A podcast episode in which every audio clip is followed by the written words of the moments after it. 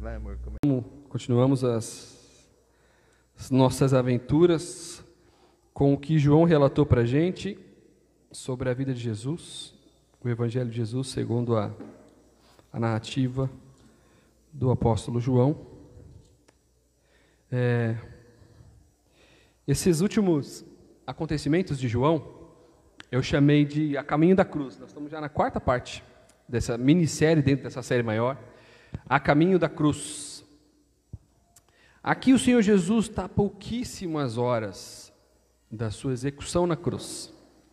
Então, nós vamos acompanhar o que se passa no coração do próprio Deus enquanto ele caminha para aquela que seria a maior prova de amor de todos os tempos, aquilo que ia mudar a história da humanidade para sempre.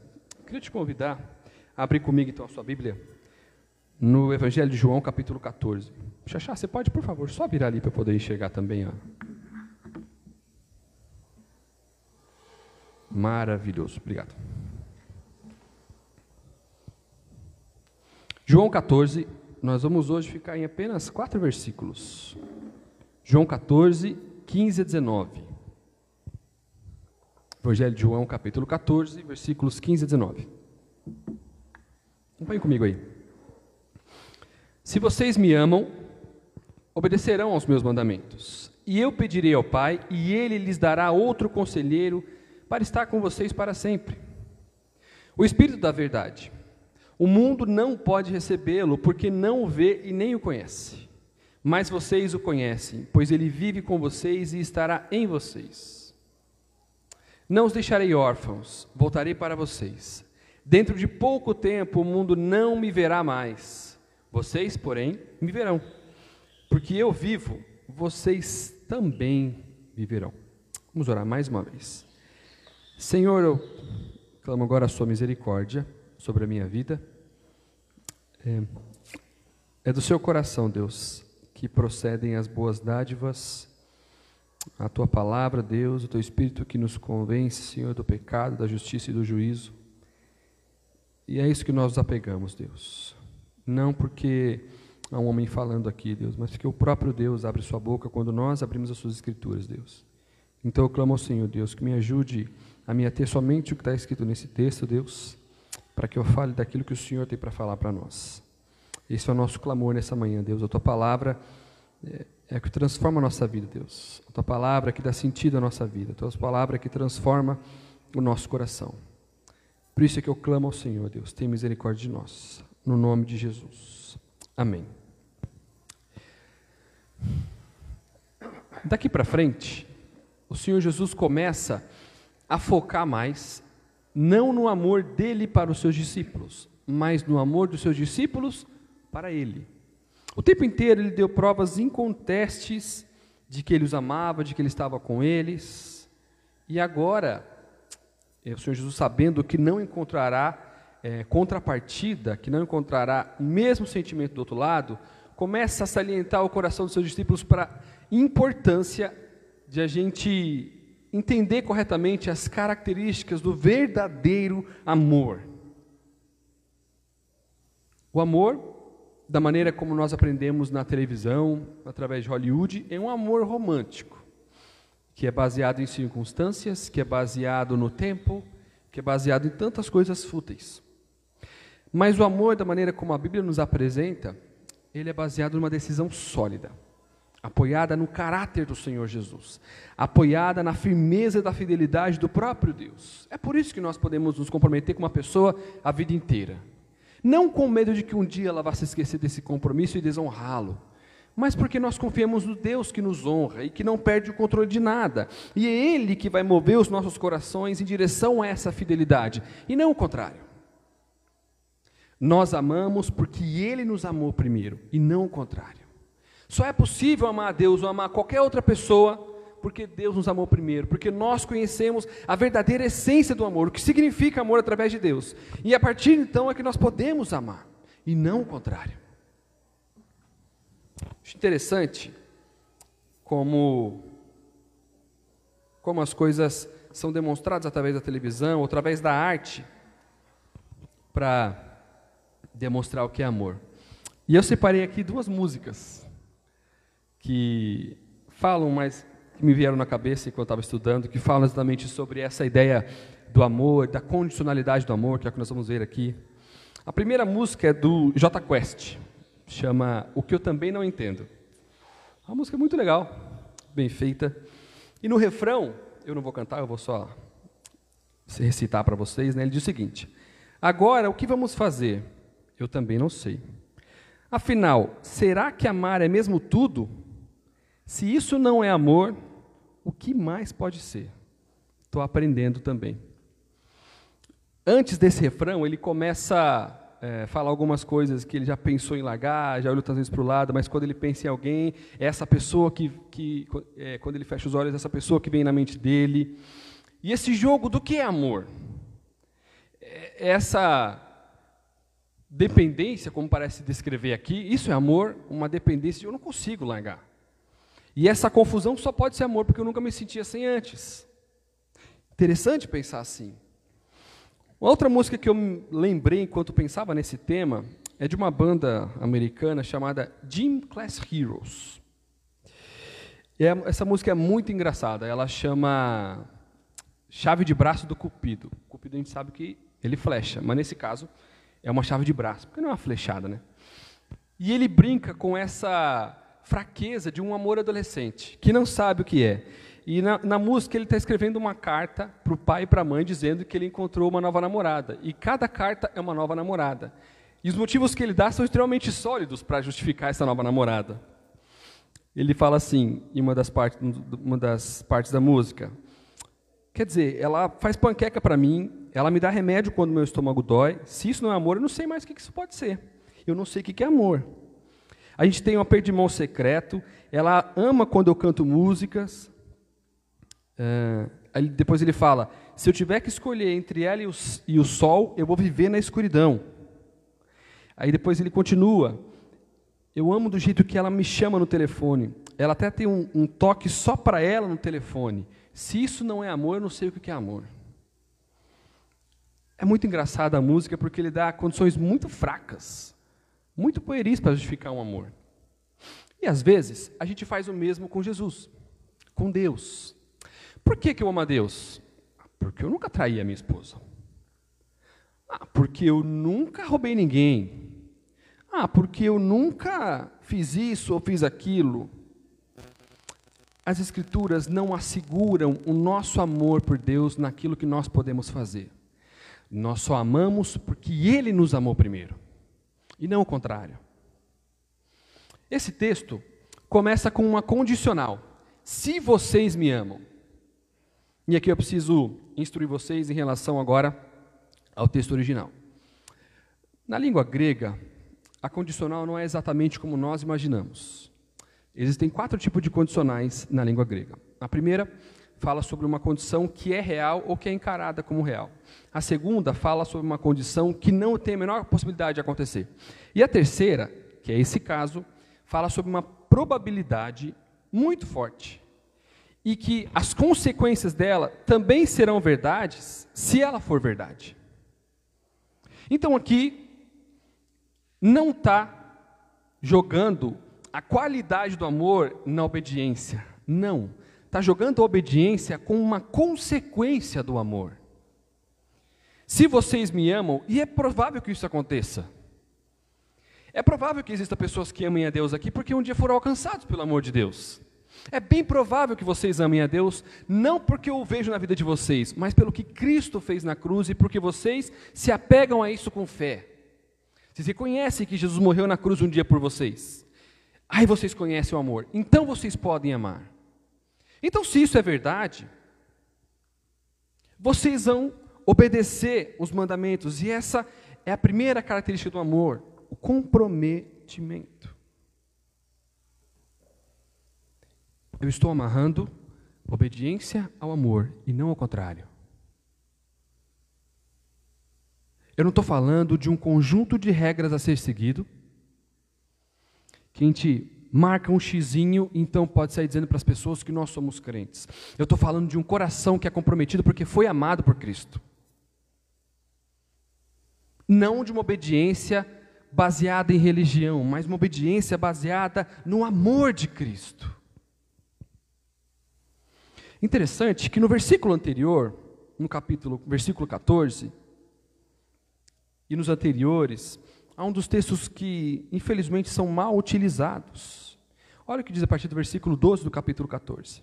Digo-lhes a verdade: aquele que crê em mim fará também as obras que tenho realizado, fará coisas ainda maiores do que essas, porque eu estou indo para o Pai. 13. Eu farei o que vocês pedirem em meu nome, para que o Pai seja glorificado no Filho. 14. O que vocês pedirem em meu nome, eu farei. O que, que é isso? Deus está dando um cheque em branco para a gente? As condicionais para que Deus faça o que nós estamos pedindo estão amarradas na fidelidade dele, na possibilidade que ele nos dá. E também se o nosso coração estiver completamente comprometido com Deus, para que os nossos pedidos glorifiquem ao Pai e o Filho, como o texto está dizendo no versículo 13. A obediência é impulsionada por um coração que obedece a Deus. A obediência é impulsionada por um coração que ama a Deus. A obediência procede do amor. E não o contrário. Nós não provamos amor através da obediência. Nós obedecemos porque um dia o amor nos alcançou. Estou falando de um coração transformado.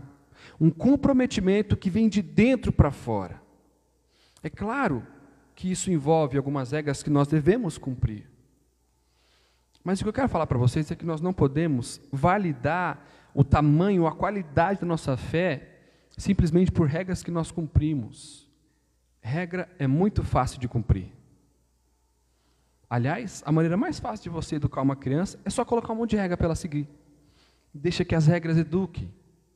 Mas aí você não está conquistando o coração dela. Você está criando uma pessoa excelente em obedecer regras. Mas onde é que está o coração dela?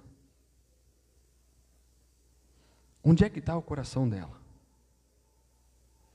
Quando a gente pensa nos nossos filhos, é muito mais fácil, fica muito mais claro para a gente é, dimensionar esse comprometimento a partir do amor. Ninguém aqui quer ter um filho que treme de medo dos pais.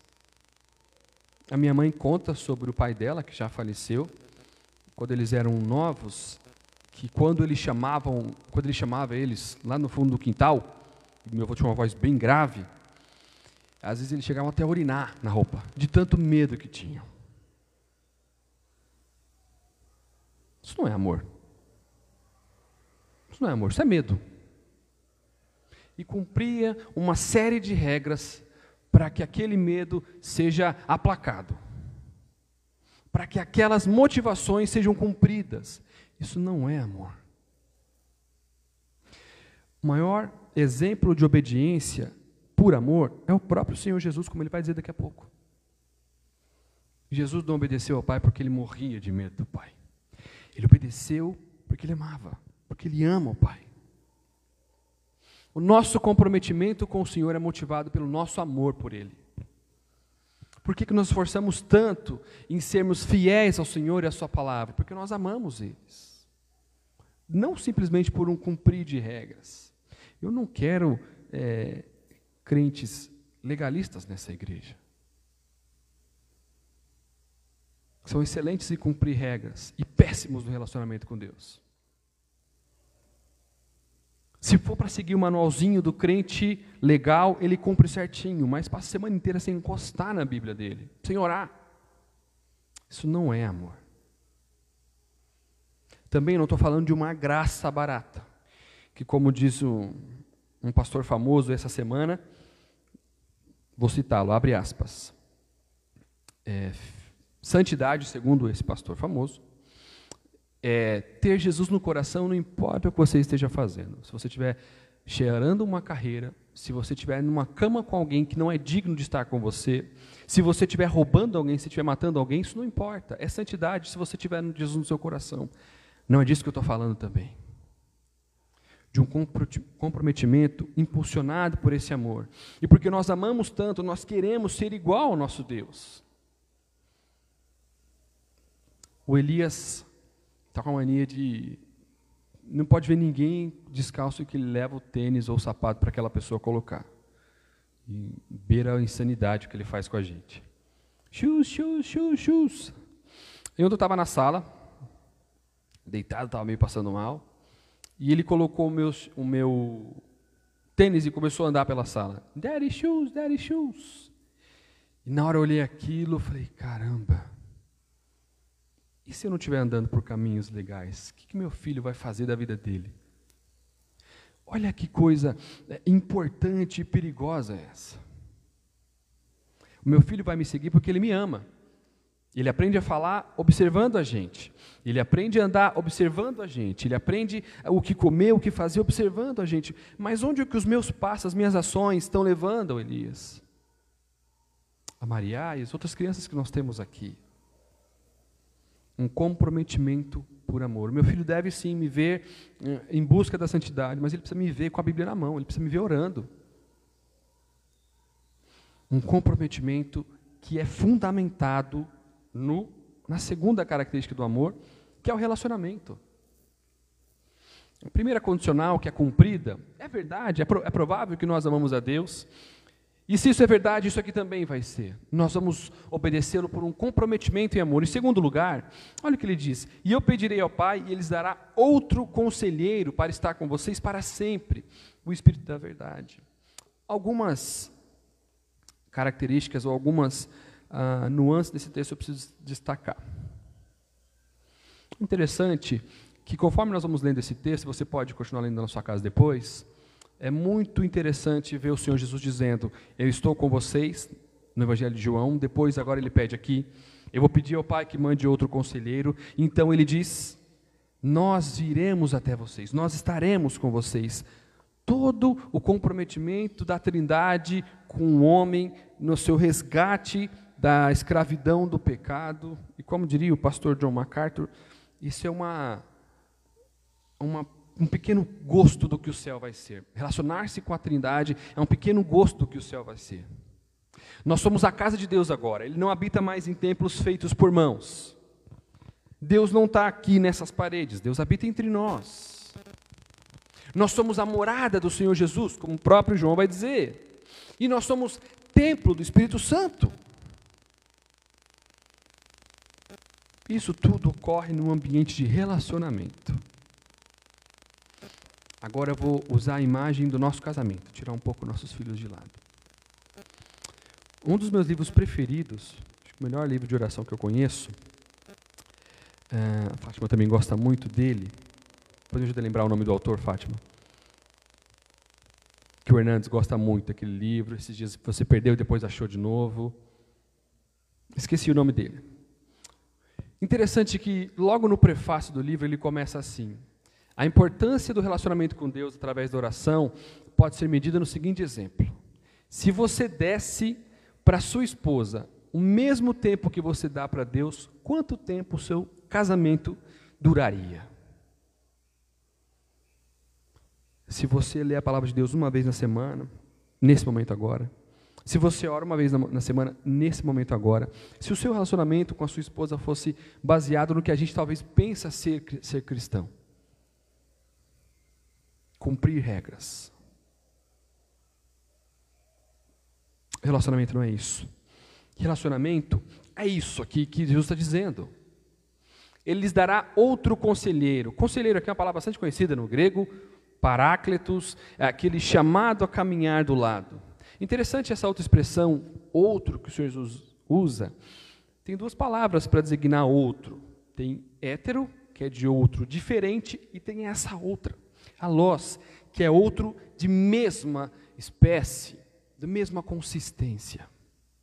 Exatamente como Jesus foi conselheiro presente na vida dos seus discípulos, nós podemos contar com o Espírito da verdade, com a gente, para sempre. Essa conjunção aqui com vocês também pode ser traduzida como ao lado de vocês, andando do lado de vocês, enquanto durar a eternidade, o Espírito que transmite a verdade em nosso coração.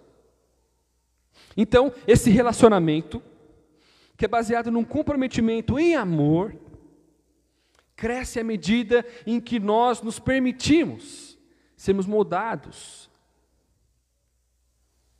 como acontece esse consolo esse conselho, esse conselho do Espírito Santo, conforme nós vamos nos apropriando da própria verdade que ele expressa nas Escrituras. Uma das características do Espírito Santo é o Theopnestos, ele soprou as Escrituras no ouvido dos autores para que elas chegassem até nós. Ele é consolador, ele é chamado de conforto, ele admoesta. Em 1 João 2,1, ele também oferece consolo àqueles que cometem pecado. Já pensou toda vez que a sua esposa salgar demais a comida, ou que ela é, deixar queimar o arroz, você botar sobre ela um jugo insuportável e colocar em risco o relacionamento de vocês? Às vezes a gente imagina eh, o nosso pecado assim com Deus. Isso vem de uma realidade baseada em cumprir regras. Se eu não cumprir essa regra, eu estou fora desse clubinho. Eu amo tanto esse Deus que eu quero cumprir essa regra. Eu quero me relacionar com Ele. Eu quero aprender dele através das escrituras dele. Ele se revela para mim aqui. E é aqui que eu quero conhecê-lo. O Espírito da verdade comunica a verdade aos nossos corações. E conforme nós nos apropriamos das Escrituras, conforme nós vamos lendo as Escrituras, Ele vai também transformando o nosso coração. Nesse relacionamento, todos os dias, todo o tempo.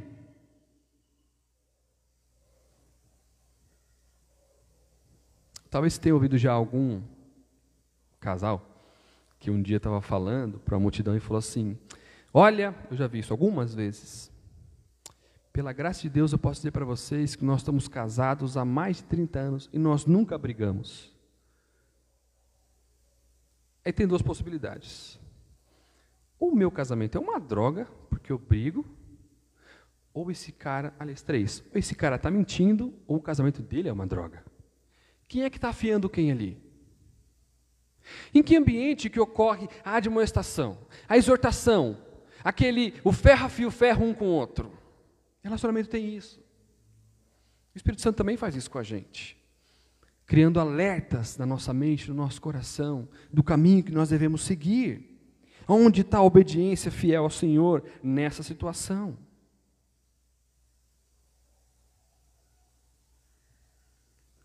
Esse relacionamento é um privilégio. Olha o que João continua dizendo. O mundo não pode recebê-lo, esse Espírito, porque não o vê e nem o conhece. E nós podemos lembrar de algumas vezes em que Jesus operou alguns milagres, ele foi acusado de agir amando de Satanás. Tamanha é a cegueira do mundo em relação à ação do Espírito Santo. Mas vocês o conhecem por causa do amor pois ele vive com vocês e estará em vocês. Conselheiro, amigo, consolador, exortador, sempre do nosso lado.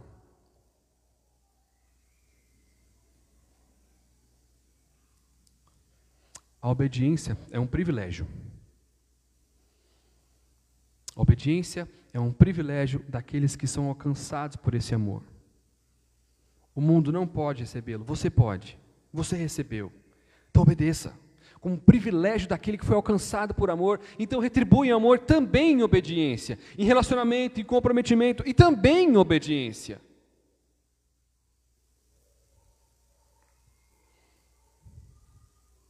Olha que interessante.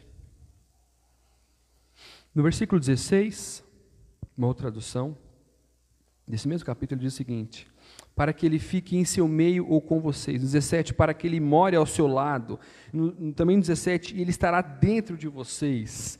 João está dando uma ênfase, ele está repetindo a mesma linguagem para dar a ênfase da, da companhia do Espírito Santo ao nosso lado, dentro de nós, em nosso meio. Isso é pessoal, cuidando dos nossos olhos, do nosso coração quando a gente está sozinho, mas também é comunitário. Quando surge uma conversa que não deveria surgir no nosso meio. E tem que ter alguém ali porque nós somos amados, porque, e por isso nós podemos obedecer, nos comprometer e relacionar. Alguém que vai dizer, pessoal, isso aqui não condiz com a nossa realidade. Isso aqui não condiz com o amor que nós temos por Deus. Isso aqui não condiz com o amor que nós somos alcançados um dia. Paulo vai salientar essa diferença de atitudes em relação ao mundo e a nós, lá em 1 Coríntios. Não precisa abrir, eu vou ler aqui. Olha o que ele diz. A partir do versículo 9. Todavia, como está escrito, 1 Coríntios 2, versículo 9. Olho nenhum viu, nem ouvido nenhum ouviu, mente humana nenhuma imaginou o que Deus preparou para aqueles que o amam.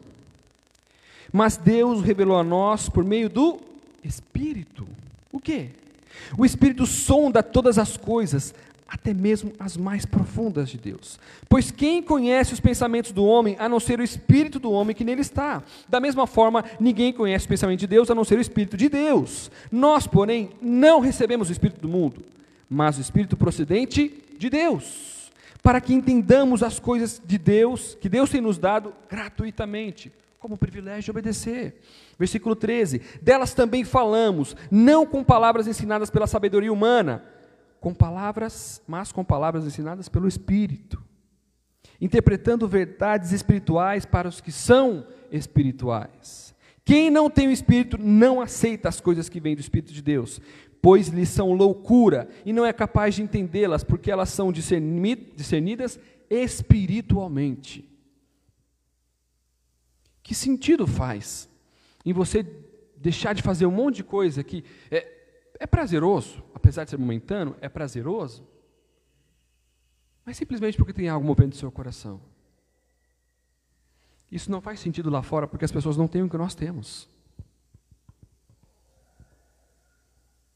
É por isso que quando você for conversar com uma pessoa sobre comportamento, e obediência tem a ver com comportamento, você deve conversar de maneira espiritual com o crente, porque as coisas espirituais se discernem espiritualmente. Com aquele que não é crente, você não aconselha, você evangeliza, até que ele tenha condições de absorver essas verdades. Como é que você vai explicar um compromisso de fé para alguém que não tem fé? Sabe por quê? Se a gente basear o nosso relacionamento com Deus em cumprir regras e dizer para as pessoas: se você cumprir essa regra, você vai ser como eu, ela nunca vai se relacionar com Deus, mas aparecer um crente. Vai ter cheirinho de crente, vai ter roupinha de crente, vai falar como crente, vai até se comportar como crente, mas no coração não tem nada. E o Senhor Jesus faz essa acusação muito grave, lá em Mateus, depois do Apocalipse. Nem todo aquele que diz Senhor, Senhor entrará no reino dos céus, porque não teve um coração transformado. Aqui fora, parece que está tudo certo, por dentro não tem nada. O nosso relacionamento é baseado no amor de Deus. O Espírito move em nós por causa de Deus. E por último, a última característica do amor, comprometimento, relacionamento, a segurança. Não os deixarei órfãos, voltarei para vocês. Dentro de pouco tempo, o mundo não me verá mais. Vocês, porém, me verão, porque eu vivo, vocês também viverão. Por que segurança, Wallace? A ideia de órfão, nesse contexto do primeiro século, principalmente no contexto semítico, oriental do primeiro século, os órfãos tinham perdido o seu principal provedor, ou principais provedores. Quem ia fornecer comida para aquelas crianças, já que era o pai e a mãe que fornecem? Não tinha essa ideia de Estado que nós temos hoje. É, assistência social, esse tipo de coisa não tinha. É por isso que a lei, inclusive, estipula que é dever da comunidade cuidar dos órfãos e das viúvas. Quando João está falando, Jesus explica, diz aos discípulos: Eu não os deixarei órfãos. Eles sabem muito bem o que ele está falando. Porque ele está dizendo que ele vai voltar para o Pai. E ele tem sido esse conselheiro, caminhando ao lado deles esse tempo todo. E agora quem vai cuidar da gente? Você lembra que Pedro falou para Jesus? Para onde nós iremos? Só tu tens as palavras de vida eterna. Não deixarei vocês órfãos. E traz muita segurança ao nosso coração saber que, da mesma maneira que os discípulos podiam contar com a companhia do Senhor Jesus, nós podemos contar com o Espírito Santo hoje. Do nosso lado. Nós não estamos órfãos, não estamos sem provisão espiritual. O Espírito Santo cuida do nosso coração, consola, enxuga as nossas lágrimas, conforta o nosso coração, repreende, sim, exorta, sim, mas também consola o nosso coração com as verdades espirituais de que nós somos filhos de Deus. Eu voltarei para vocês. Dentro de pouco tempo o mundo não me verá mais. Se vocês assistirem às pregações anteriores, vocês vão ver que Jesus está usando essa, essa expressão repetidas vezes. Ele começou a usar ela seis meses atrás, há seis meses da sua morte. E agora ele está, dependendo da conta que você fizer, entre 36 e 24 horas da sua morte. Pouquíssimo tempo. Vocês, porém, me verão, mesmo que eu estiver ausente. E essa segurança da provisão de Deus, nós podemos ver todos os dias. Quantas vezes é, você ficou irritado porque se atrasou para algum compromisso, e a caminho daquele compromisso você viu um acidente, e na hora, Deus me livrou disso. Quantas vezes você precisava de alguma coisa, sem nem dizer para alguém, Deus envia alguém para suprir aquela necessidade. Nós podemos ver a boa mão de Deus provendo a nós. Isso é discernimento espiritual. Não espere que outras pessoas vejam. Dê você a glória a Deus por isso. Porque eu vivo, vocês também viverão. Vamos lembrar que dentro em 36 ou 24 horas Jesus vai estar na cruz, pregado, morto. E os discípulos estão lembrando dessa mensagem. Ele diz: porque ele está vivo, nós também viveremos. Do que, que ele está falando? Verdades espirituais se discernem espiritualmente. Aquele que venceu a morte, de modo igual, agirá para conosco. E nós também poderemos viver porque Ele está vivo, nós também um dia viveremos plenamente como Ele está hoje. Vocês ficaram sabendo do meu amigo Caio, que faleceu algumas semanas atrás, lá no seminário. E uma das frases que a gente costuma dizer, e ouvi muito quando tem o velório de um crente, é: agora ele está mais vivo do que nunca. Isso é verdade. Essa é a nossa esperança. Tão certo como vive o Senhor, como Ele está vivo agora, à direita do Pai, nós um dia também estaremos. O nosso coração se enche de alegria com essa segurança. Quais as características que, que o amor que nós recebemos de Deus devemos demonstrar de volta a Deus e às pessoas? Comprometimento com Deus e com as pessoas.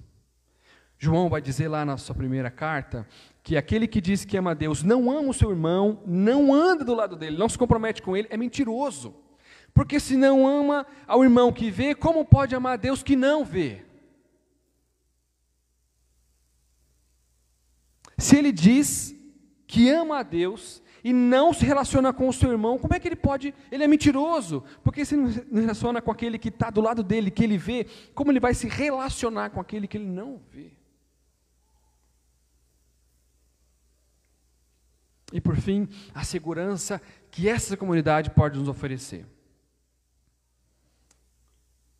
O provérbio vai dizer para a gente, lá em Provérbios 21, que na multidão de conselhos há sabedoria, e na falta dele, perece a pessoa.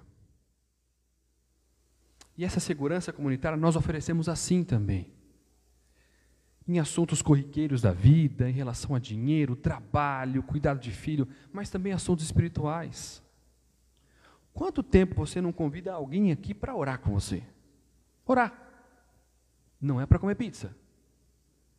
Não é para comer nada, não é para ir para nenhum lugar, é orar. Quanto tempo você não manda uma mensagem contendo versículo, versículo bíblico? Eu estava fazendo minhas devocionais, esse texto me veio você na cabeça, eu precisava mandar para você. Olha, ontem eu mandei para um amigo meu, eu estava estudando e ouvindo uma música que eu gosto muito da Nívia, e eu mandei para um amigo meu, me lembrei dele.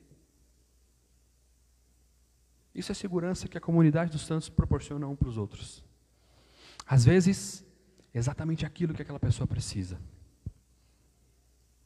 Isso é característica de amor. É dever nosso uns com os outros. E para isso nós podemos contar com o auxílio do nosso conselheiro maravilhoso. Aquele paracletos que está do nosso lado, entre nós, no nosso meio, dentro da gente. Confie na ação poderosa do Espírito Santo para te ajudar o que falar, a hora de se calar, demonstrar graça quando for falar,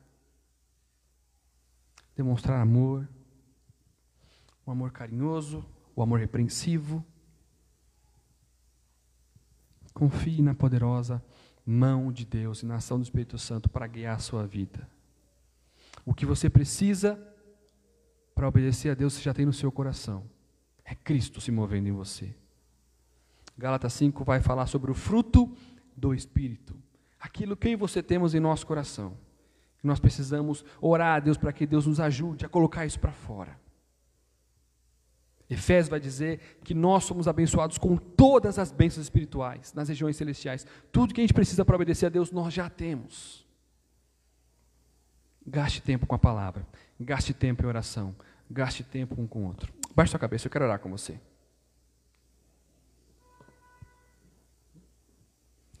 Senhor, nós somos muito gratos, muitos gratos, muito gratos, Senhor, pela tua bondade, pelo teu amor. Deus, não há nada que nós possamos fazer para merecer o seu amor. Isso nos traz vergonha, Deus, porque o Senhor ama pessoas pecadoras como nós, mas também traz alegria e segurança ao nosso coração, porque também não há nada que nós possamos fazer para perder esse amor. Deus, que o constrangimento da graça de um amor imerecido nos leve a amar pessoas que talvez aos nossos olhos não mereçam ser amadas.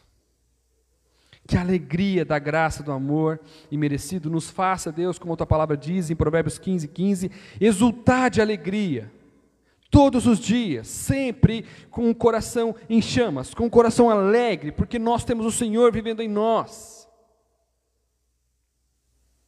Incomoda o nosso coração para que haja essa segurança, esse relacionamento, esse comprometimento comunitário, Deus. Para que nós possamos expressar aqui dentro aquilo que o Senhor tem nos dado todos os dias. Como o apóstolo Paulo vai dizer, Deus também em Coríntios, que haja entre nós cânticos espirituais, salmos, orações, louvores, aconselhamento mútuo, consolo mútuo. Essa é a abundância da comunidade de Cristo. Por isso que é tão bom pertencer a esse lugar. Porque o Senhor vai usar cada um de nós aqui nesse trato, Deus. Para que de nada nós sintamos, sintamos falta, Senhor. Porque o Senhor está usando e vai usar essas pessoas que estão aqui caminhando com a gente. E que tudo isso seja feito como reflexo do amor que um dia nos alcançou. Que o nosso coração se enche de esperança em saber disso, Deus. O seu amor transforma e liberta o nosso coração para que nós possamos amar outras pessoas. Louvado seja o santo e precioso nome de Jesus. Obrigado, Senhor, por tão grande salvação. Obrigado, Senhor, por ter nos dado, Senhor, esse conselheiro, Deus, ao nosso lado Assim como o Senhor esteve com seus discípulos, também está conosco hoje, Deus, nos auxiliando, nos exortando, nos consolando. Amém. Deus te abençoe. Eu queria ler agora para vocês irem para casa a bênção sacerdotal, lá de número 6. O Senhor te abençoe e te guarde. O Senhor faça resplandecer o teu rosto sobre ti e te conceda graça.